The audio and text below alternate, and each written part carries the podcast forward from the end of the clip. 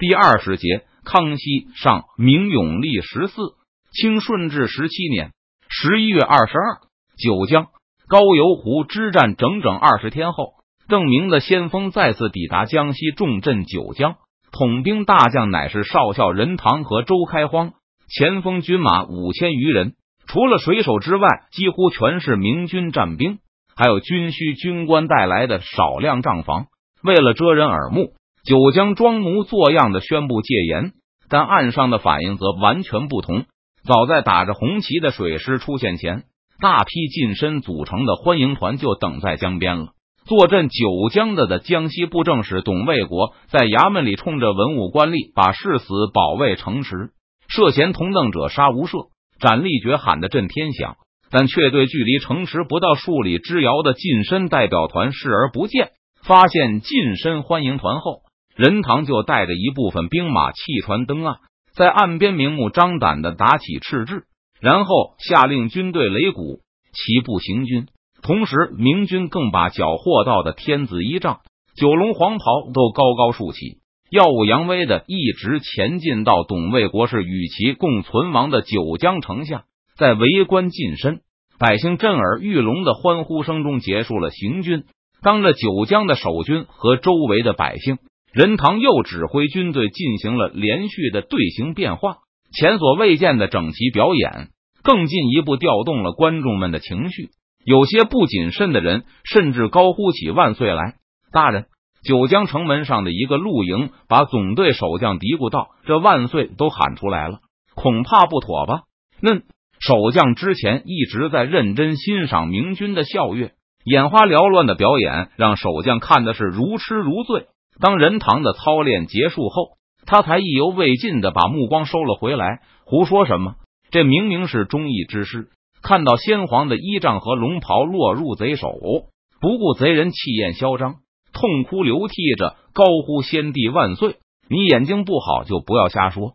今天任堂带着明军下船的时候，还让明军穿上了最好的军服，两千多明军士兵身上都是崭新的检阅用军服。设计军服本来就是邓明的一大喜好。作为一个艺术生，他本能的对美充满了追求。早在带着十七骑去东川的路上，他就不止一次的在脑海中构思过新式的明军军服。不过那时他没有钱，也没有人手。这次横行江南的时候，邓明就利用江南发达的纺织业，把军服设计图案和做工要求交给了蒋国柱，让他负责督造。在具体设计上，邓明主要是抄袭了前世拿破仑时期的法军式样。以前观摩那些拿破仑时代的油画时，法军的军服就给他以很大的冲击。不过上装的颜色当然改成了明军传统的大红，再套上盔甲，还是和邓明印象里有很大的区别。这些军服造价之昂贵，让蒋国柱也偷偷咂舌。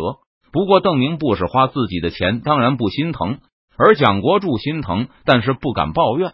上次离开南京的时候，八千明军战兵都拿到了一套，一千多水手也拿到了为他们设计的水兵制服。这些水兵一般不需要穿甲胄，也不需要戴头盔，所以可以使用三角帽，看上去有点近代军队的范了。不过和步兵一样，这些水兵同样把他们新军服视如珍宝。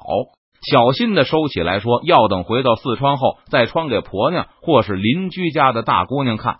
围攻高邮前的一个多月里，邓明还把牛皮都收集起来，不断送回后方制造成高腰皮靴。不过由于时间仓促，邓明只收到了三千多双靴子，剩下的牛皮只能等到回四川后再加工。到手的三千双皮靴，邓明一股脑的都交给了任堂和周开荒。和所有的暴发户一样，以最快的速度把手里的宝贝拿出来炫耀，才能带来最大的满足感。任堂、周开荒和邓明一样，都有极为严重的暴发户情节。头头子击败了周开荒，成为阅兵仪式总导演后，任堂就给登陆的明军士兵每人发了一双皮靴。现在站在九江城前的明军脚上都是锃光瓦亮的大皮靴。虽然不少人的脚已经被新靴子磨得发疼，但所有士兵都把下巴高高的扬起，脸上个个都是不可一世的表情。很显然，他们内心深处也有暴发户情节。盔甲没有统一，非常影响军容。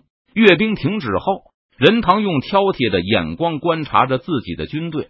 川军先锋的盔甲精良程度绝对足以傲视全国，但现在和他们的军服一比，这盔甲就成了军容的短板了。虽然没有看过近代军队那华丽的军服油画，但任堂的爱美之心也被邓明刺激的高涨起来。他在心里默念着：一定要让提督尽管设计好新的头盔和铠甲，然后赶紧制造出来装备常备军，看看明军身上的军装。再看看自己手下的守将，叹了口气。和敌人一比，别说是普通露营，就是他的亲兵，看上去都像是叫花的。不平衡的不仅是九江的露营，三堵墙的骑兵看到步兵得到的装备后，也整天催问邓明他们的新军服在哪里。不过骑兵的军服，邓明还没有完全设计好，只能把草图先拿给三堵墙骑士们过过眼瘾。不过，让三堵墙骑士感到安慰的是，提督还为他们设计了全新的头盔，金光闪闪的铜头盔，后面还有一个大红缨装饰，灵感是来自于邓明看过的电影中的罗马执政官头盔。他一直觉得那又长又宽的弧形红缨很拉风，绝对能起到孔雀开屏的作用，替战士吸引不少异性的目光。材料都是现成的。邓明手中的黄铜不仅足以制造头盔，还能把军官和骑兵的配件都换成美观的铜握柄。昂贵的武器不仅有装饰的效果，满足艺术生对军服的美学需求，还能提高军人的自豪感。只是铜头盔是否适合战场，需要还要等样品出来后才知道。三堵墙因为有盼望，所以还好。明军的府兵就比较失落了。根据邓明的命令。明军沿途招募的府兵一律算义勇而不算军人，因为邓明计划大大提高川军的社会地位，也会有很高的津贴和待遇。若是把这些刚从军的府兵统统算成四川军人的话，邓明的财政就会发生很大的问题。而且他认为这样对四川同秀才来说也不公平。之前府兵对此并没有太大的怨言，因为在清军中，府兵的地位就和牲口差不多。在邓明军中，虽然只有一个义勇的名义，但伙食待遇都非常好，也没有受到太多欺压。但不知足是人的天性，对四川军人的各种待遇了解的越多，这些府兵就感到越委屈。邓明更声称，他们只有在回到四川成为同秀才，并在下次征召时应征入伍后，才能享受到包括军服、皮靴在内的待遇。高邮湖一战中。有十二个府兵因为兴奋过度，离开了安全区域，卷入了战火，不得不拿起武器对抗禁卫军而负伤。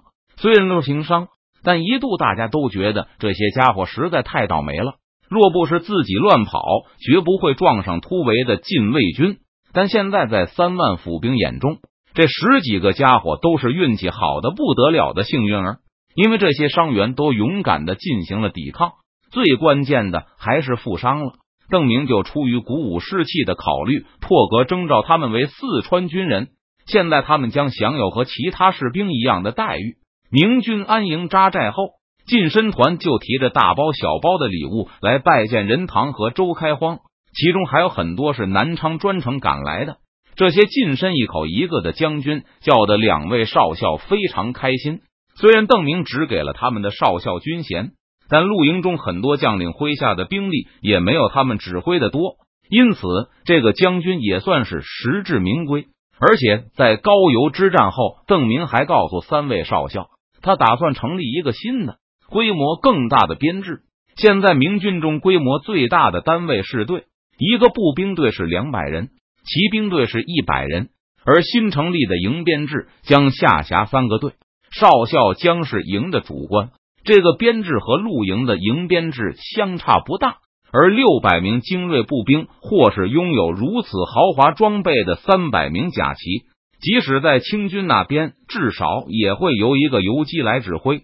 因此，现在三个少校已经开始把自己的军衔视同为游击。更进一步，邓明还向三人透露过，他正在考虑更大的编制，那个编制的名字将是团。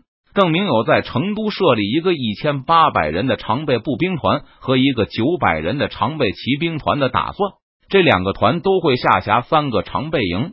得知这个消息后，周开荒、任堂和木坛就私下议论着，要各拿一个常备骑兵营营指挥的职位，说服邓明派赵天霸和李兴汉去负责常备步兵营。这个攻守同盟已经略具雏形。先是祝贺了长江提督在高邮湖的大捷后，近身就开始询问贸易事宜。任堂和周开荒表示，邓明已经就此事给过明确指示，明军会继续与这些心怀大明的志士交易，按照公平买卖的原则，从他们手中购买土产和军需，并提供样品和报价，让他们自由选购明军从下游带来的货物。除了走私贸易外，任堂还表示，明军需要近身土豪的协助，为川军军人兵说亲。川军中的浙江人大都有家室了，但四川籍的士兵中有很多还是光棍。邓明把没有成亲的军人统统派到先锋中，说亲这件事，这和军服、皮靴一样，都是军人才享有的待遇。任堂表示，他作为一个江西人，绝对不会让故乡的姑娘吃亏，不但聘金从优。而且婚姻礼仪也会一丝不苟。总而言之，任堂需要地头蛇们帮他尽快找一些家世清白、吃苦耐劳，而且愿意远嫁四川的好姑娘。